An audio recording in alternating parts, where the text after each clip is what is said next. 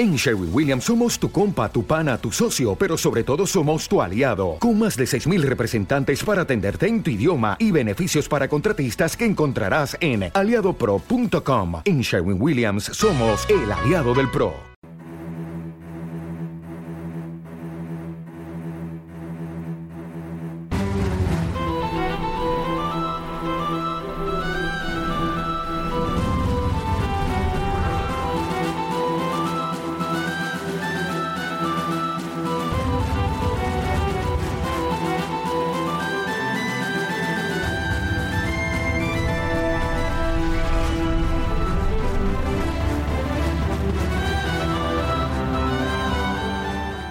¿Qué pasa gente? Bienvenidos a un nuevo programa de Dando la Brasa, ese podcast donde yo, y sí, os doy la chapa sobre obras audiovisuales de todo tipo y pelaje. Antes de empezar con la enjundia, os recuerdo que tenéis a vuestra disposición los comentarios, el email que aparece en la descripción del podcast y mi Twitter, arroba easyreviews, eh, que también pondré en la descripción para que no tengáis eh, excusa posible para poneros en contacto conmigo. Podéis hacerme las preguntas que queráis o si queréis me podéis proponer temas de los que hablar si os apetece conocer mi opinión sobre cualquier cosa. Dicho esto, vamos a empezar con anime. En concreto con dos series de este año, eh, una que está bastante bien y otra que está regular. Y que me va a llevar a hablar de los personajes todopoderosos.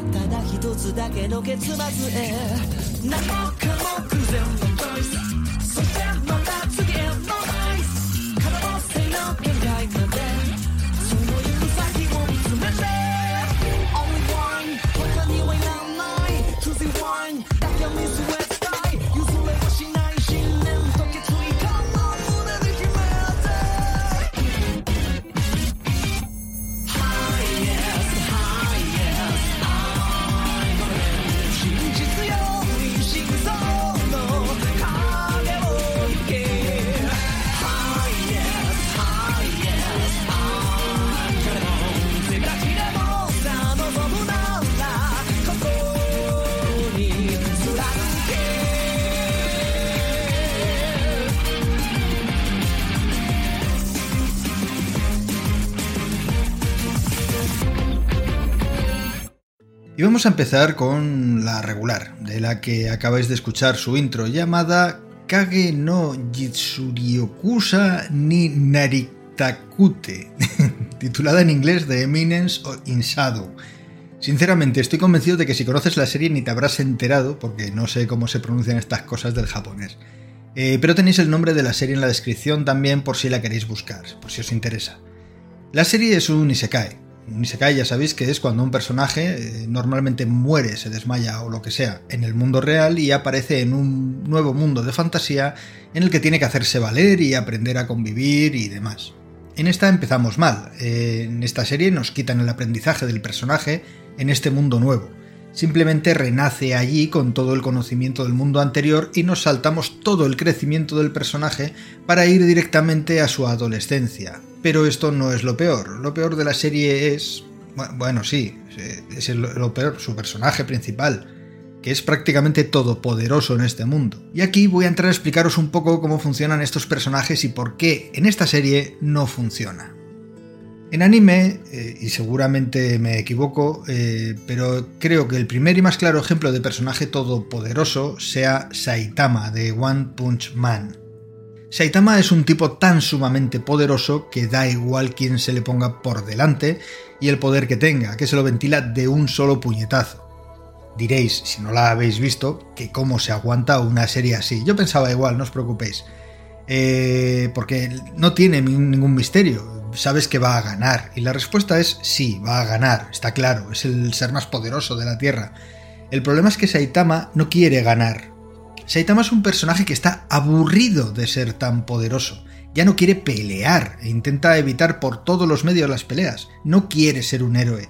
Y eso hace que la serie sea tremendamente interesante porque además de ser bastante cómica y estar muy bien llevada, plantea en el personaje una dualidad entre el deber y el querer que está constantemente confrontando al personaje y a los que le rodean. Es una buena persona, tremendamente poderosa, pero está hasta las narices, y eso la hace bastante interesante. Y ese hartazgo precisamente es su punto débil. Otro ejemplo de personaje, no diría todopoderoso, pero casi, está en My Hero Academia. El personaje de All Might es prácticamente invencible, y cada vez que levanta el puño sube el pan. Eh, pero tiene una herida que limita su poder. Ese es su punto débil. Podemos irnos también a mirar a personajes mucho más conocidos, como pueden ser Superman o Goku, que son claramente todopoderosos y absolutamente nadie puede igualar su poder. Pero a Superman en cuanto le pones un poco de kriptonita delante se viene abajo e incluso se convierte en menos fuerte que un humano.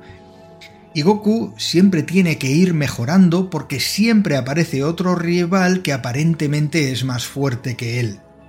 Seguro que hay más ejemplos, pero todos ellos tienen varias características más o menos en común, que son una fuerza que nadie o casi nadie puede hacer frente, una debilidad que hace que exista la posibilidad de que les venzan, que en el caso de Saitama sería el hecho de que no quiera pelear, se desentienda y deje vencer al mal, por ejemplo, eh, por simple aburrimiento, eh, y también otra característica es una inherente bondad en todos ellos. Todos son buenas personas. Estas tres características, eh, la de la bondad igual tiene menos importancia y no se da en todos los casos, pero casi, eh, hacen que estos personajes sean interesantes, porque existe la posibilidad de que les venzan. Son todopoderosos, pero hay un pequeño resquicio, hay una ligera duda de que podrían perder. En el caso del protagonista de Kage no Jitsuki eh, llamado Cid, en la serie esta, solo se cumple una de estas características, y es que el personaje es todopoderoso, sin ambajes, sin debilidades de ningún tipo, y es absolutamente odioso como ser humano. Le da absolutamente igual lo que le pase a nadie, y cada capítulo es una sucesión de pasan cosas, la gente se pone nerviosa, llega él, se carga a todo el mundo y ya. Pero ojo, que no actúa ni salva a nadie porque crea que es lo que se debe hacer. Normalmente se debe simplemente a que pasaba por allí y puede demostrar que es más fuerte que esa persona que está amenazando a otra. O porque le apetece demostrar su poder. El personaje principal es un psicópata de libro. No le gusta llamar la atención, no tiene remordimiento alguno de nada, es egocéntrico hasta la extenuación, no tiene la más mínima empatía, es manipulador. En fin, ya veis por dónde va. Los personajes contra los que pelea hacen cabriolas, se tiran 5 minutos hablando diciendo que son ultra mega poderosos y lanzan super mega combos de golpes que el prota se limita a parar sin moverse del sitio y de repente los malos mueren porque el prota les ha dado un super golpe que no se enseña en la serie, pero se mueren. Porque están destrozados de la hostia que le han dado. Y así es un capítulo tras otro no hay absolutamente ninguna intención de crear la más mínima duda sobre su poder. En todo momento sabes que va a ganar, e incluso el propio personaje sabe en todo momento que va a ganar, pase lo que pase, lo que hace que todo lo que rodea al personaje principal de la serie no tenga el más mínimo interés. Hay cosas de la trama que podrían ser interesantes, si él no estuviese en la serie, porque habría una lucha de poder, un, politiqueo, un, un algo, un no sé qué, qué sé yo, pero es que el propio protagonista se carga todo esto en todos los capítulos en cuanto aparece. Así que tengo que deciros que no os recomiendo perder el tiempo con esta serie. Que a ver, se, deja ver, tiene algunos momentos cómicos que están bien, alguna trama secundaria que es interesante, eh, alguna relación suya con otros personajes puede estar más o menos bien llevada, pero, pero termina por romperlo todo siempre de la misma manera. El hecho de que sea tan todopoderoso lo rompe todo. Entonces le quita absolutamente cualquier sentido. Y el propio protagonista le pone palos a las ruedas de la historia. No la veáis. Y si os gustan este tipo de animes, One Punch Man, por ejemplo, es un must-have. Si no lo habéis visto, es maravillosa. Y tenéis otras series más interesantes, eh, también como se me ocurre The Disastrous Life of Seiki K, que sin llegar a gustarme demasiado, está bastante bien, tira más hacia la comedia, Y no me gusta porque no tiene un hilo conductor claro, ¿vale? Simplemente son cada capítulo eh, termina y, ya está, y han pasado cosas, pues es un poco como los Simpsons. No hay una línea temporal seguida y a mí eso me, saca un poco. Pero no digo que los Simpsons sea malo, ¿eh? No me entendáis. En, esta serie, en The Disastrous Life of Psychica, es un tío todopoderoso, pero que es un completo inadaptado social. Entonces tiene un toque interesante de a ver cómo se relaciona semejante persona con, el resto de la gente y con sus poderes.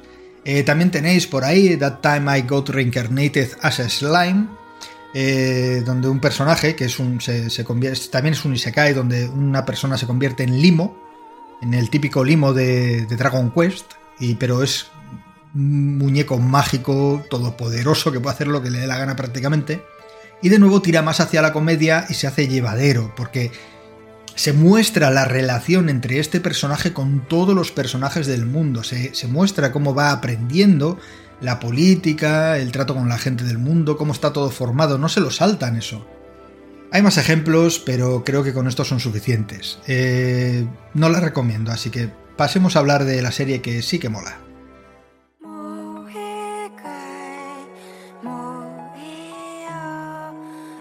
れるものだけじゃほら理解できない心を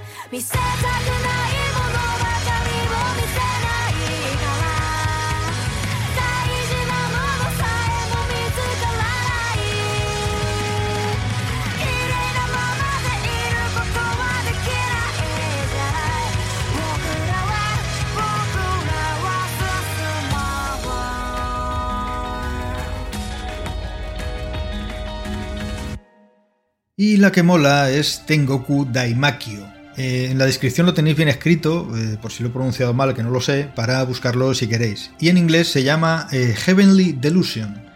Aquí tenemos una serie post-apocalíptica, pero antes de que salgáis corriendo y se os plante en vuestra imaginación el típico punky con garrotes de clavos, no se trata de ese tipo de serie en la que la civilización se ha ido a la mierda y hay facciones de malhechores que intentan hacerse con el poder. No, esto no es, no es Mad Max. La humanidad está ahí, intentando sobrevivir, hay gente que intenta aprovecharse de esto, sí, pero la inmensa mayoría de los grupos de personas son gente normal. En las ciudades hay tiendas, eventos deportivos, cosas en las que entretenerse, etc. No es una visión catastrofista, o al menos no del todo. La gente sale adelante manteniendo su humanidad, precisamente. La trama va por otro lado. Hay dos personajes principales que están buscando el Edén o el paraíso y están recorriendo Japón buscándolo. Y de momento no sabemos más. Solo sabemos que hay unos bichos que se comen a la gente. Por otro lado, hay una especie de centro educacional donde viven encerrados unos niños con características especiales en las que no voy a entrar. Son dos hilos separados que eh, nos van contando a saltitos, ¿vale? Pasando de uno a otro. Y con esto crean una serie muy bien contada donde vamos conociendo poco a poco a los personajes y nos van dando pinceladas de cositas que van a ir interconectando un poquito ambas historias. Aunque en principio no sabremos cómo. Para mí la parte más interesante se encuentra, eh, de momento, todavía no he terminado la primera temporada, pero llevo como 10 capítulos, eh, porque la, están, haciendo, ¿vale? no se acabado la primera temporada, eh, para cuando se publique esto probablemente todavía no haya terminado, pero para que sepáis que está ahí. lo que más me está interesando es el viaje de los dos personajes por Japón buscando este Edén o paraíso. Eh, cómo se relacionan y cómo van entrando poco a poco en sus intimidades y haciéndose inseparables. Es maravilloso eh, cómo lo van mostrando y además nos va enseñando cómo la catástrofe que ha provocado todo ha dejado a la gente y cómo viven y cómo es la sociedad actual después de, este apocalíptico suceso que ha pasado, que llaman en la serie catástrofe, pero no dicen bien qué, ha ocurrido. Y es tremendamente interesante. Además le meten a la serie eh, toques de acción y de comedia en suficiente dosis para tener, yo creo, una de esas series que no se olvidan. O sea, llevo 10 capítulos y estoy flipando, literalmente. Estoy esperando ansioso a que vayan saliendo cada capítulo para verlo. Sé que no os he dicho mucho, pero es que no quiero destriparos nada. La serie es muy interesante porque la trama es la leche. Y que por cierto está increíblemente bien animada. No lo había dicho, pero vamos, que la animación también me parece espectacular. Eh, así que no puedo hacer otra cosa que recomendarosla. Os dejaré el nombre en la descripción por si la queréis buscar. Y echadle un ojo porque pinta a ser una de las series del año. ¿eh? Os lo digo completamente en serio. Está muy bien hecha. Y creo que con esto vamos a terminar ya la sección de anime de hoy y bueno, de hoy, como si hubiese habido más días. Y vamos a hablar de otras cositas.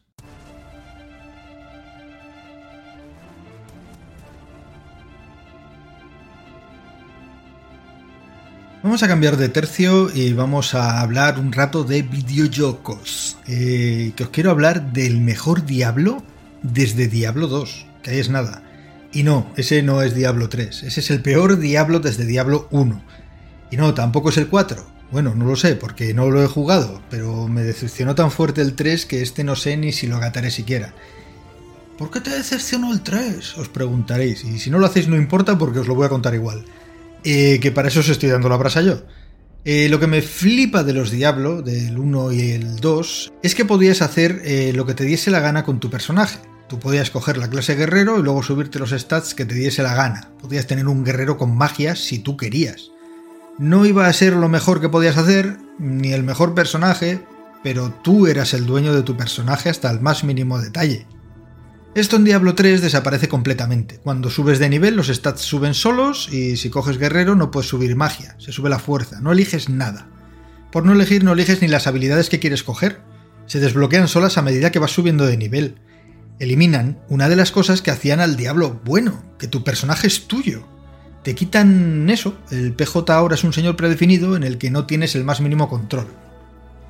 Esto me decepcionó muchísimo cuando jugué Diablo 3, y no ha sido hasta ahora que he probado el juego del que os voy a hablar, un juego que representa perfectamente lo que debería haber sido Diablo 3. Este juego tiene ya unos años, pero hasta ahora no lo he jugado. Hablo de Grim Dawn, un juego de 2016, que es un Diablo perfecto.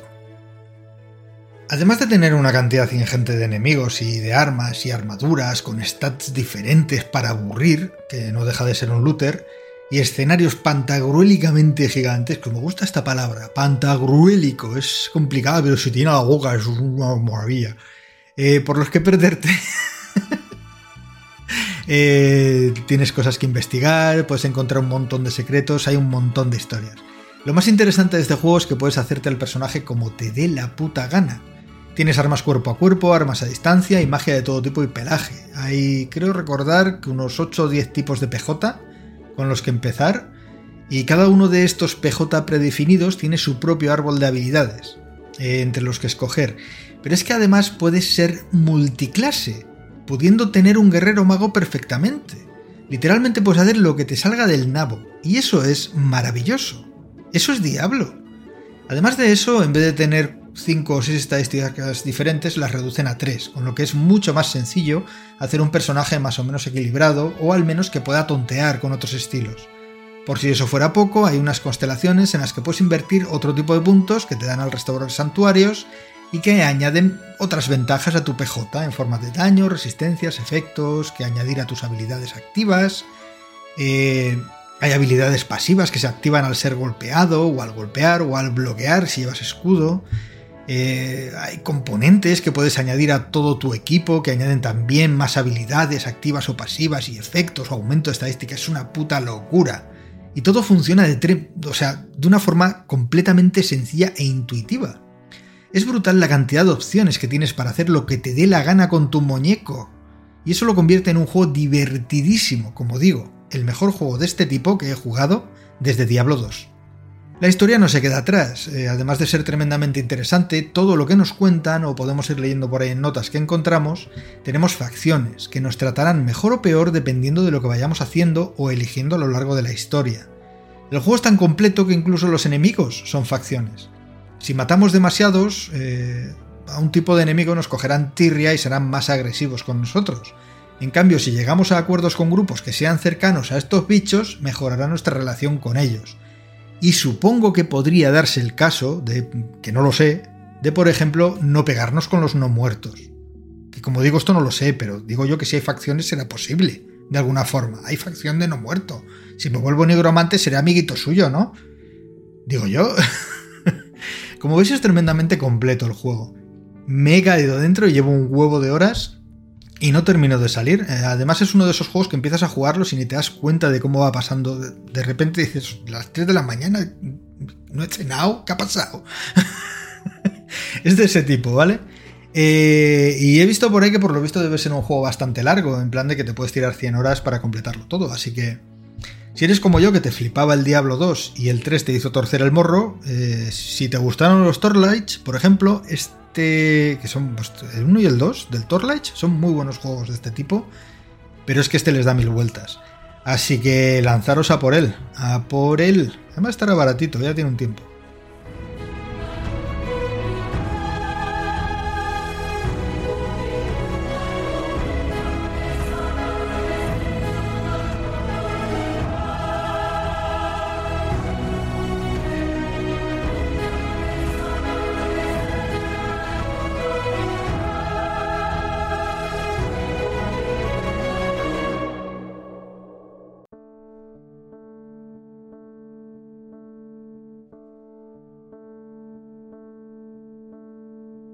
Toca hablar de juego, de lo último que he jugado. Se trata de The Bookwalker Thief of Tales, un juego creado por To My Best y lanzado el 22 de junio en PC, que está o estará también en PlayStation y Xbox, que yo sepa, no sé si se ha lanzado ya en estas plataformas. ¿Qué tenemos aquí? Pues básicamente una aventura gráfica con algún ligero toque de RPG por turnos, un juego que tiene, mm, ya lo voy a decir, claros oscuros. En el juego somos un escritor al que la policía editorial le ha sentenciado a 30 años sin poder escribir, y alguien se pone en contacto con nosotros para que trabajemos para él para reducir así nuestra condena, eh, entrando a libros para robar cosas de dentro, algo que es completamente ilegal. Sí, sé lo que estáis pensando, en esta realidad alternativa los escritores pueden meterse a sus libros cual programadores al probar uno de sus programas para ver si todo va bien o incluso hablar con sus personajes. Es muy loco todo, pero está muy bien explicado en el juego. De esta forma iremos realizando diferentes trabajos en diferentes libros que irán haciendo avanzar la trama entre medias. Para poder robar los objetos de los libros tendremos que ir recogiendo dentro de los propios libros diferentes cosas para crear palancas o alicates o ganzúas que nos ayuden. O bien, salir a la realidad para conseguir otro tipo de herramientas que no podamos crear dentro del libro y que podamos utilizar dentro, las podemos llevar de fuera adentro. En ese sentido el juego es bastante lineal, a pesar de poder más o menos movernos con libertad por dentro del libro, lo que tenemos que hacer en cada paso está muy guionizado y es bastante lógico, por lo que será complicado que nos quedemos atascados en algún momento del juego. A medida que vayamos recorriendo los diferentes libros, tendremos batallas, también guionizadas con diferentes bichos. Y aquí es donde entra el combate por turnos. Podremos golpear, extraer tinta o aturdir. Eh, cada una de estas opciones cuesta X puntos de tinta, por lo que tendremos que jugar con las diferentes acciones para ganar a nuestros enemigos. Aunque ya os digo que no se trata para nada de un combate profundo, ni demasiado elaborado, la verdad. La dificultad de los combates es prácticamente testimonial. Aún así le da un toque fresco al juego, algo diferente con lo que descansar de lo que es la propia aventura gráfica. Y por último nos queda hablar de la historia, que es sin duda lo mejor del juego. Todo el mundo creado alrededor de este juego es un mundo muy interesante, donde los escritores no simplemente escriben, sino que pueden meterse en sus propios libros a ver cómo funcionan. Es muy curioso. Con todas las posibilidades que ello implica. Y todos los diálogos ofrecen algo, no hay demasiada paja en ellos, lo que los convierte en algo bastante entretenido de leer. Además, la historia al estar completamente guionizada y entrelazada con los diferentes libros en los que vamos entrando y los trabajos que hacemos, consigue que todo fluya bastante bien, dejando al final un juego muy entretenido e interesante que nos hace querer saber más constantemente. Entonces, ¿por qué digo que hay claroscuros en el juego?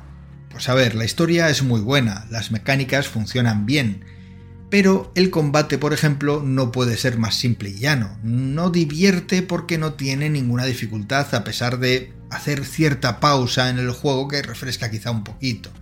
A partir de la mitad del juego, cuando ya le pillas el truco, ni siquiera llegar a la mitad, eh, apenas a mí sí me quitaban un punto de vida en cada combate, incluso peleando contra muchos enemigos. Y el juego no es que sea muy largo, como mucho habrá unos 15-20 combates, y no duran demasiado.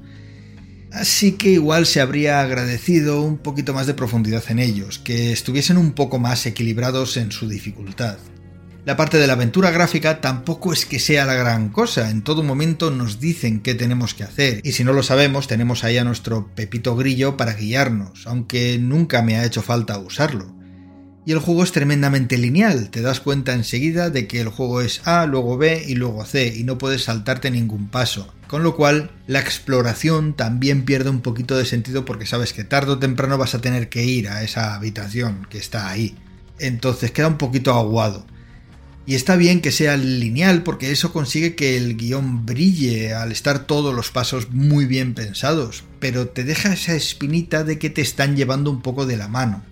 Con todo, a mí es un juego que me ha gustado bastante. Me ha gustado mucho la historia y aunque el final es un poco abrupto y no sé si tendrá el juego diferentes finales, aunque debería, pero no sé si van a llegar a ese punto, pues está bien. Es un juego que entretiene. Así que si tenéis la oportunidad de jugarlo, echadle un ojo, porque entretiene, es divertido. No se le puede pedir más a un juego.